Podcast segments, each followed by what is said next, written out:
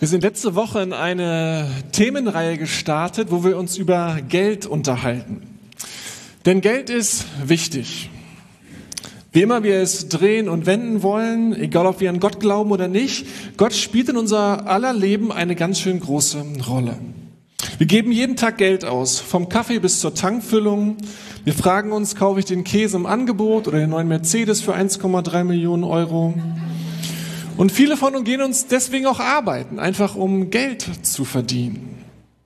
Es geht dabei gar nicht so sehr um das Geld in sich, sondern Geld ist einfach das Mittel zum Zweck. Es ist das, was ich brauche, um zu bekommen, was ich gerne möchte. Viele von uns verreisen sehr gerne und brauchen dafür Geld. Manche von uns sind Technikfans und brauchen dazu Geld. Manche äh, von uns sind in die Stadt gezogen, um hier eine Wohnung zu finden und brauchten dazu Geld. Und wer Kinder in die Welt setzt, der braucht auch eine ganze Menge Geld. Neulich kam ein, mein, unser Achtjähriger vom Fußballplatz äh, zurück und hielt fröhlich schmatzend eine Dönerbox in die Hand, hatte ihm sein Freund ausgegeben. Ich hatte gerade Tiefkühlpizzen in den Ofen geschoben und habe noch so gefragt, na, willst du auch noch einer essen? Und dann hat er noch eine ganze Pizza verspeist. Ich musste mich danach erstmal setzen und habe überlegt, na Mensch, wenn der jetzt mit acht Jahren zum Abendessen eine Dönerbox und eine Pizza isst, was ist, wenn der 13 ist? Können wir noch in Urlaub fahren? Muss ich mir einen Minijob suchen? Wie soll das werden? Einer der Gründer der Hilfsorganisation World Vision hat einmal gesagt, es gibt einen direkten Zusammenhang zwischen dem Charakter eines Menschen und der Art und Weise, wie er mit Geld umgeht. Und doch deswegen wollen wir uns mal über Geld unterhalten. Interessanterweise ist es ja so, dass für Jesus auch das Geld eine große Rolle spielt. Er spricht in der Bibel mehr über Geld als über den Himmel. In elf seiner 39 Beispielgeschichten geht es nur um dieses Thema. Und vielleicht hast du dich auch schon mal gefragt beim Bibellesen, Jesus, warum redest du die ganze Zeit über Geld? Ich möchte euch heute anschauen, was die Bibel ganz allgemein zum Thema sagt, warum das Thema dann Jesus so wichtig ist. Und dann möchte ich es mit euch zum Schluss noch ein bisschen anwenden. Wenn man manchmal mit Leuten so spricht, dann stellt man fest, dass die, dass die meisten von uns so auf der einen oder anderen Seite äh, sehr, die eine oder andere Seite sehr, sehr stark betonen. Manchmal hört man Leuten zu, die ausschließlich sehr die negative Seite des Geldes im Blick haben. Dann geht es um Themen wie Ungerechtigkeit, wie Armut, wie, wie Geldgier und Askese. Oder es gibt Leute, die betonen sehr stark, was an Wohlstand möglich ist durch das Thema Geld. Und dann gibt es auch die christliche Variante zu, wo es dann so Wohlstandsprediger gibt, die sagen, Gott möchte nur eines, nämlich dass du finanziell im absoluten Wohlstand bist. Die Bibel ist viel, viel differenzierter. Und sie kennt und spricht von beiden Seiten. Tatsächlich waren viele, warnen viele Autoren der Bibel ausdrücklich vor den Gefahren des Geldes. Hier mal zwei Kostproben. Wer am Geld hängt, bekommt nie genug davon. Wer Reichtum liebt, will immer noch mehr. Aber auch hier gilt, alles vergeblich. Diese Worte stammen von Salomo, von dem weisesten Menschen, der jemals gelebt hat und der mehr Reichtum und Wohlstand hatte, als du und ich jemals haben werden. Und er beobachtet die Menschen. Er beobachtet die, die ganz viel haben und die ganz wenig haben und er kommt zu dem Ergebnis, egal wie viel du besitzt, ob viel oder wenig, wenn du dich ins Geld verliebst, kriegst du nie genug. Dann hast du nie genug. Egal wie viel Gehalt du, Gehalt du hast, ob du Minijobber bist oder Spitzenverdiener, wenn du Geld liebst, wirst du nie zufrieden sein. Du musst immer mehr haben. Du willst immer mehr haben. Du wirst nie zufrieden sein. Es muss mehr werden. Selbst wenn du mehr Geld hast, als du ausgeben kannst. Es wird dir nie reichen. Es muss immer mehr werden. Wir lesen das und denken, na ja, uns selber wird das jetzt irgendwie nicht betreffen. So viel haben wir jetzt auch nicht. Aber es ist nicht so, dass in deinem Herzen auch da dieser Wunsch nach mehr ist. Meine, wir werden jeden Tag mit Werbung bombardiert und unsere Sehnsucht nach mehr angesprochen. Besseres Leben, relaxter Leben, komfortabler Leben, schöner Leben. Und Salomo sagt, wenn du da einsteigst, wenn du da mitmachst, dann wirst du nie genug haben. Du wirst nie einfach zufrieden sein für das, was du hast. Paulus schreibt dann tausend Jahre später ungefähr, Denn die Liebe zum Geld ist eine Wurzel, aus der nur alles erdenklich Böse hervorwächst. Schon manche sind vom Glauben abgeirrt, weil sie der Geldgier verfallen sind und haben dadurch bitteres Leid über sich gebracht. Paulus kann von der Liebe zum Geld sprechen. Und vielleicht wieder, bevor du und ich das so wegwischen, könnte es nicht sein, dass das auch uns betrifft, dass wir das Geld manchmal ein bisschen zu sehr lieb haben? Kennen wir das nicht auch, den Konflikt zwischen Arbeit und Beziehungspflege, zwischen wichtigen Terminen mit vielleicht Geschäftspartnern und den Terminen mit den Kindern? Und wir, wir neigen dazu, die eine Seite zu betonen. Schon für Gott leben wollen, aber auf einen gewissen Lebensstandard auf keinen Fall verzichten. Ja, wir wollen Gott vertrauen, aber, aber bitte nicht aus Glauben leben müssen. Das wäre echt ein bisschen too much, Gott. Die Bibel kann aber auch sehr positiv über Geld sprechen. Zum Beispiel in 5. Mose 15. Gebt gerne, ohne zu klagen. Dann wird euch der Herr, euer Gott, bei allem, was ihr tut, segnen. Durch Geld können wir die Hände und Füße Jesu auf der Erde sein. Wir können Gutes bewirken. Wir als Gemeinde unterstützen zum Beispiel Kinder in Kambodscha oder in Sambia oder in Moldawien und helfen ihnen eine echte Lebensperspektive zu bekommen, die sie sonst nicht hätten. Und das Spannende ist, Gott sagt, ey, wenn du das machst, wenn du dabei bist, dann, dann werde ich dich segnen. Es wird dir gut tun, das zu tun. Und an Sprüche 10, Vers 15 steht, für den Reichen ist sein Vermögen eine sichere Burg. Für die Armen ist ihre Armut der sichere Untergang. Geld kann Sicherheit geben. Wenn du mal echte Geldprobleme gehabt hast, dann weißt du, wovon hier die Rede ist. Geld kann Dinge möglich machen, die anderen verschlossen bleiben. Geld kann helfen. Wir in Deutschland, wir lieben Versicherungen und sind vielleicht auch teilweise ein bisschen zu euphorisch beim Abschließen derselben. Aber Geld ähnelt schon manchmal einer sicheren Burg. Es kann schützen, es kann helfen, es kann Dinge möglich machen, die sonst nicht gehen würden. Wir merken, die Bibel kennt beide Seiten. Geld kann zum Segen sein, aber es kann auch zum Fluch sein. Es kann uns in große Not stoßen, weil wir nie zufrieden sind und uns verlieren und unsere Liebsten verlieren. Es kann aber auch ein echter Vorteil sein, Geld zu besitzen. Und vielleicht ist dir das auch schon mal aufgefallen. Beide Seiten werben um uns. Die negative Seite wie auch die positive Seite. Jede von uns, von diesen beiden Seiten möchte unsere Aufmerksamkeit. Beide laden ein zu investieren. Beide Seiten werben um unser Herz. Und möglicherweise ist genau das der Grund, warum Jesus so viel über Geld gesprochen hat. Und jetzt sind wir bei Jesus.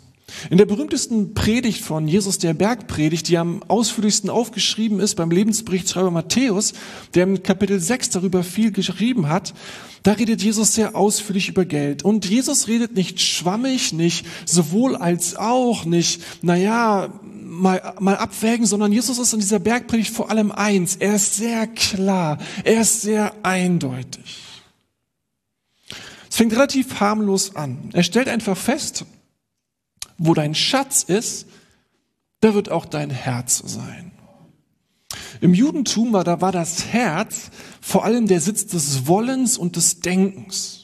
Wir heute denken an Herz vor allem auch an die Emotion, das gehörte damals auch dazu, aber das Herz war der Sitz der Entscheidung, wo man überlegt hat, was will ich und darüber nachgedacht hat. Jesus sagt also, unsere Entscheidungen gründen sich vor allem auf das, was in unserem Herzen lebt, worauf unser Herz fokussiert ist, was es möchte worauf es eingestellt ist. Wenn Jesus jetzt also vom, vom Schatz des Herzens spricht, dann können wir uns natürlich sofort fragen, naja, worauf ist denn eigentlich mein Herz fokussiert? Was ist mir wichtig? Wie treffe ich eigentlich Entscheidungen?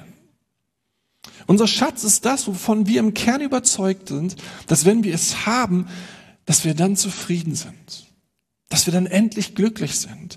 Dass dann endlich diese Sehnsucht gestillt ist, die uns so ständig antreibt. Das ist also der Schatz des Herzens. So weit, so gut. Aber dann bringt Jesus das Thema Geld ins Spiel. Und um dich direkt vorzuwarnen, was er sagt, ah, das mögen wir nicht so richtig. Das, das finden wir auch ein bisschen schwierig. Vielleicht provoziert es uns sogar. Und vielleicht ärgert es dich sogar richtig. Und sollte es dich ärgern, vielleicht musst du noch mal besonders hingucken. Vielleicht ist es eine Einladung, dass Jesus mit dir mal darüber sprechen möchte. Jesus zieht nämlich das Thema Geld auf eine Herzensebene. Er behauptet, dass Geld der eigentliche Schatz unseres Lebens sein möchte. Dass Geld in der Regel all das ist, worüber wir, wie wir Entscheidungen treffen. Er sagt, Geld ist ein Schatz, ja, er ist mehr, sogar ist eine Macht. Eine Macht, die uns bestimmen möchte, eine Macht, die unser Herz geradezu beherrschen will. Und er sagt in Matthäus 6, 24, niemand kann zwei Herren zugleich dienen. Er wird den einen vernachlässigen und den anderen bevorzugen. Er wird dem einen treu sein und den anderen hintergehen. Jetzt kommt der Spitzensatz. Ihr könnt nicht beiden zugleich dienen. Gott und dem Geld. Jesus sagt es hier direkt gerade heraus. Der Hauptkonkurrent Gottes um dein Herz, um Einfluss auf dein Herz, um Wirken in deinem Leben, um Führung in deinem Leben, ist dein Geld. Lass es einen Moment sacken. Jesus sagt, der Hauptkonkurrent für ihn um dein Herz ist das Geld, was du haben möchtest oder das Geld, was du hast und das, was du damit machen möchtest. Der Hauptkonkurrent, sagt Jesus, ist interessanterweise nicht der Teufel. Das ist vielleicht das, was, an was wir Christen zuerst denken, der Gegenspieler Gottes. Aber du und ich, wir stehen ja morgens nicht auf und überlegen, wem wir folgen, Gott oder dem Teufel. In der Regel ist das für uns keine Frage. Wir wissen, wem wir dienen wollen. Aber Gott sagt, der Hauptkonkurrent für mich um dein Herz ist dein Geld. Wer führt uns? Wem vertrauen wir? Auf welcher Grundlage treffen wir Entscheidungen? Ist es Gott oder unsere finanziellen Wünsche? Ist es Gott oder unser Lebensstandard? Ist es Gott oder unser Zeugs? Gott oder Amazon? Gott oder was ich unbedingt haben will. Gott, meine, Gott und meine Aktien oder Gott mein Konto. Gott, mein, Gott oder meine Versicherung. Nicht, dass das alles schlecht ist. Aber der Hauptkonkurrent Gottes, wenn es um die Pläne unseres Lebens geht, wie wir leben wollen, wann wir zufrieden sind, wann wir positiv über uns denken oder wann wir, wie wir andere Menschen bewerten, da sagt Jesus, das bin ich. Manchmal hoffentlich, aber ganz oft ist es das Geld, an dem du hängst. Geld an sich, das wissen wir, ist nicht schlecht. Geld ist nur ein schlechter Gott. Weißt du, Gott, Geld bietet uns ein Weltbild an. Geld möchte dir erklären, was wichtig im Leben ist. Geld will uns Versprechen machen. Geld bietet dir Hoffnung an, Frieden und ein Leben im Überfluss. Aber Geld ist nicht in der Lage, diese Versprechen auch zu halten. Geld schenkt dir zum Beispiel nicht das ewige Leben. Geld liebt dich auch nicht. Du bist deinem Geld völlig egal. Geld hilft dir manchmal, gibt dir manche Möglichkeiten, aber Geld gibt dir keinen Lebenssinn, es gibt dir keine Lebensberufung. Gott bietet, Geld bietet dir keine Hoffnung über den Tod hinaus. Geld möchte dir erklären, wie das Leben funktioniert. Aber es kann dir nicht erklären, wie man Freunde gewinnt, wie man eine Familie baut, wie man liebt, wie man trauert, wie man vergibt, wie man teilt oder segnet. Geld macht in der Regel sehr einsam, wenn man es stark für sich selber behält. Und Geld möchte für dich, dass du möglichst unabhängig wirst, stolz und stark. Und das sind eigentlich Dinge, von denen Jesus sagt, dass sie dir nicht, dich nicht glücklich machen, weil glücklich machten, macht Menschen, wenn sie demütig sind, wenn sie mit anderen verbunden sind, wenn da etwas fließt, man einander braucht, wenn man füreinander ist. Dem Schauspieler und Golden Globe Gewinner Jim Carrey wird das folgendes Zitat zugeschrieben. Ich hoffe, dass jeder einmal reich und berühmt werden kann und dann alles hat, was er sich je erträumt hat sodass er erkennt, dass dies nicht die Antwort ist.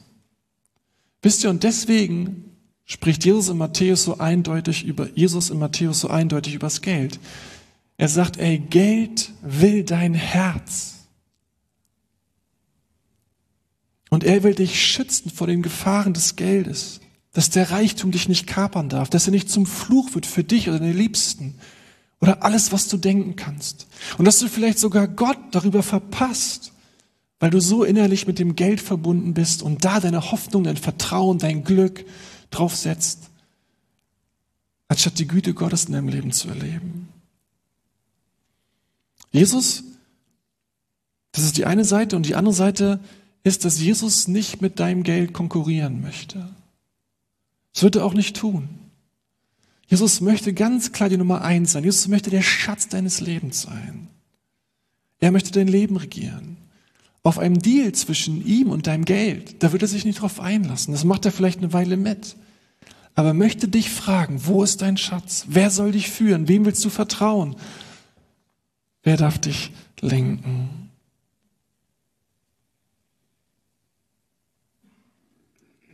Wenn es um so viel geht beim Thema Geld, was ist dann ein vernünftiger Umgang mit Geld? Was können wir machen? Ich kann es natürlich nicht beantworten. Ich habe auch da ein paar Fragen, aber es gibt ein paar Dinge, die möchte ich einmal sagen. Die erste Antwort ist, lass uns Geld nicht verteufeln.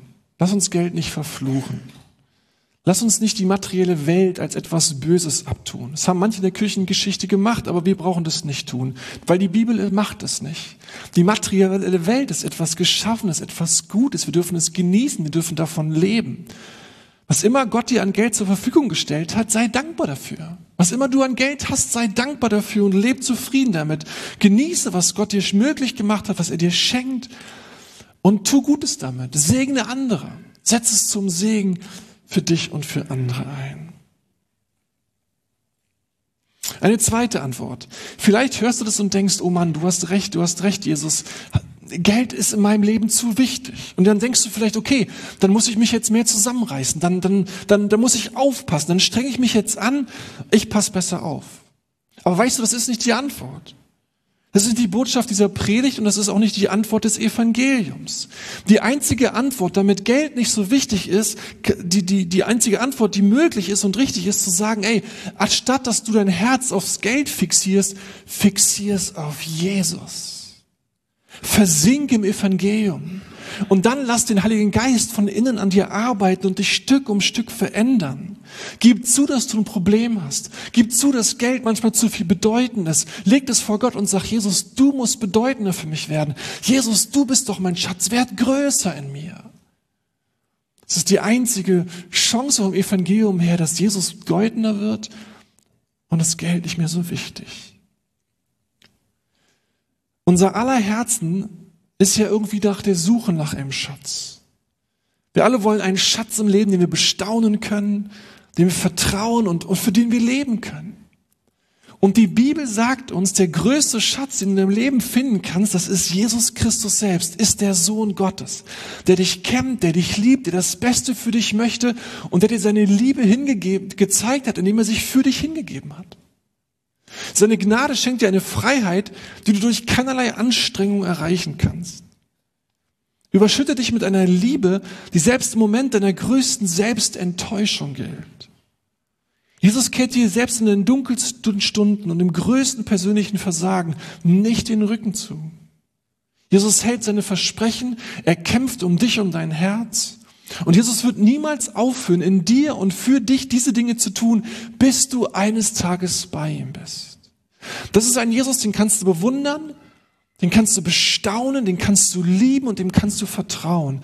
Das ist das Evangelium. Und je mehr du dich um diesen Jesus kreist, je bedeutender er für dich wird, je mehr du sagst, auf diesen Jesus will ich mein Leben bauen, umso unwichtiger werden andere Dinge, umso wichtig, unsichtiger wird das Geld in deinem Leben. Ich möchte euch Täuflingen unbedingt gratulieren zu eurer Entscheidung heute, weil ihr habt heute oder ihr habt in den letzten Tagen, Tagen und Wochen, Monaten einen Kampf in eurem Herzen gehabt, nämlich wer ist das Wichtigste in meinem Leben? Wonach richte ich mein Leben auf? Was soll der Schatz meines Lebens sein? Und mit dem heutigen Tag habt ihr euch selber in der Öffentlichkeit, Freunden, Verwandten, euch selber eine Antwort gegeben, dass ihr zu Jesus Christus gehören wollt, dass Jesus der größte Schatz, das Bedeutendste in eurem Leben ist und dass alles andere nachrangig ist dass alles andere zweitrangig ist. Und damit habt ihr einen Kampf gewonnen, der euch tragen wird über Jahre und Jahrzehnte. Weil diesen Kampf kann euch niemand mehr nehmen. Er ist gewonnen. Jesus ist in eurem Herzen gebrandmarkt und er wird über eurem Herzen wachen, dass er das Wichtigste in eurem Leben bleibt. Er wird für euch kämpfen, um euch kämpfen. Und da werden Dinge in euch wachsen,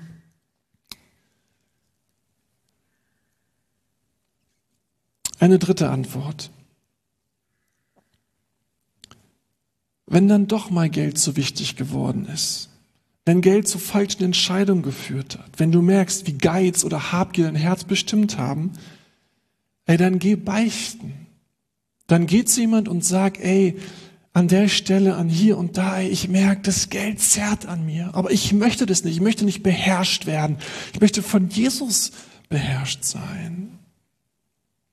Ich möchte euch das so ehrlich aus meinem Leben sagen. Ich kenne die Liebe zum Geld zu gut.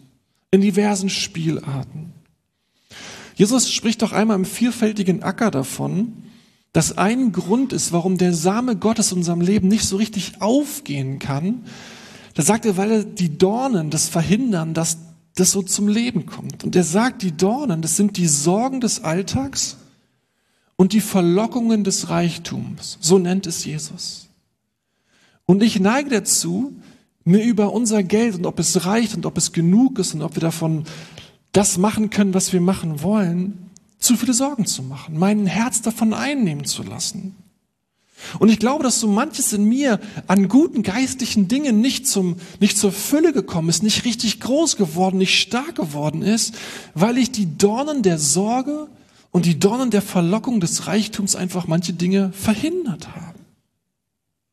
Ich würde gerne behaupten, dass ich in den letzten Jahren im Glauben gewachsen bin und das Geld nur noch eine ganz, ganz geringe Rolle in meinem Leben spielt. Aber das Gegenteil ist der Fall. Ich habe den Eindruck, mit jedem Jahr, dass ich älter werde, umso schlimmer wird es. Nun glaube ich nicht, dass es wirklich schlimmer wird, sondern dass Gott mir einfach steht und ergreift mehr offenbart, was da alles Skurriles in meinem Herzen ist und woran ich mein Herz wirklich hänge und was mir wirklich bedeutend ist und was ich mir wirklich für meine Kinder wünsche, für meine Frau und mir und was da alles möglich sein soll. Es wird einfach, kommt an die Oberfläche, was da an skurrilen Dingen in meinem Leben liegt, die nichts damit dem Schatz zu tun haben, den ich eigentlich schon habe. Und wisst ihr, ich bin so dankbar, dass ich dass jemand sagen darf, dass ich ans Licht bringen kann, zu sagen, ey, ich will nicht von Geld beherrscht werden. Ich will nicht unfrei leben. Ich möchte nicht meinem Kontostand vertrauen. Ich möchte nicht von Dingen beherrscht werden. Ich möchte, dass Jesus mein Leben beherrscht, dass ich ihm vertraue, dass ich zufrieden bin mit was auch immer in mein Leben legt. Herr, wenn du das nächste Mal beichten gehst, wenn du das mal im nächsten Mal im Hauskreis sitzt und über Sünde sprichst, die, die euer Leben anmachen möchte, ey, dann denk auch ans Geld. Denk an diesen größten Konkurrenten, den Jesus in deinem Leben hat, der dich daran hindert, unter dem Einfluss, unter der Herrschaft, unter dem Freude, dem Glück, der Hoffnung zu erleben, die Jesus für dich hat.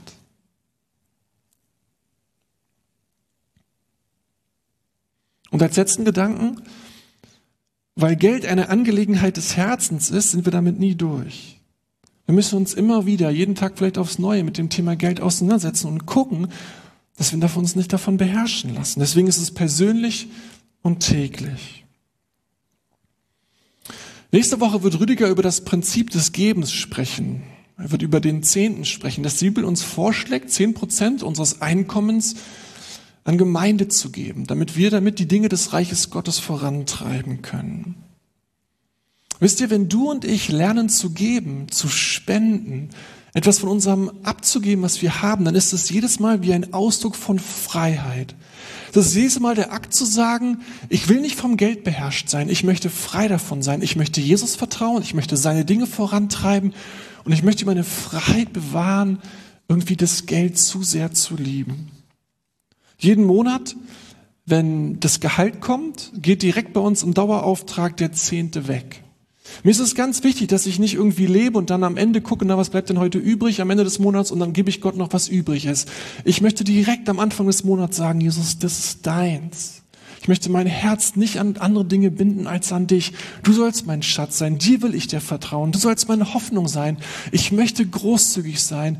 Nimm, Jesus, es ist für dich. Und damit sage ich meinem eigenen Herzen, ich will nicht beherrscht werden von doofen Dingen. Ich möchte von Jesus beherrscht sein. Und ich möchte die Freiheit, die Gott mir schenkt, behalten. Jesus will, dass wir den Kampf um unser Herz gewinnen. Dass er der eigentliche Schatz, die eigentliche Schönheit, das Größte ist, was du und ich haben. Und wir zufrieden sind mit dem, was er in unsere Hände legt. Wenn du diese Woche mit dich mit einem Freund triffst oder im Hauskreis sprichst oder mal für dich selber reflektierst, dann überleg doch mal, stimmt es, das, was Jesus sagt, nämlich, dass auch in deinem Leben vielleicht es richtig ist zu sagen, dass Geld der Hauptkonkurrent um Gottes Einfluss in deinem Leben ist. Tausch dich mal aus. Und wenn das stimmt, dann denk mal weiter drüber nach, was würde das denn bedeuten, wenn das stimmt, dass Jesus mit Geld in deinem Leben konkurrieren musst.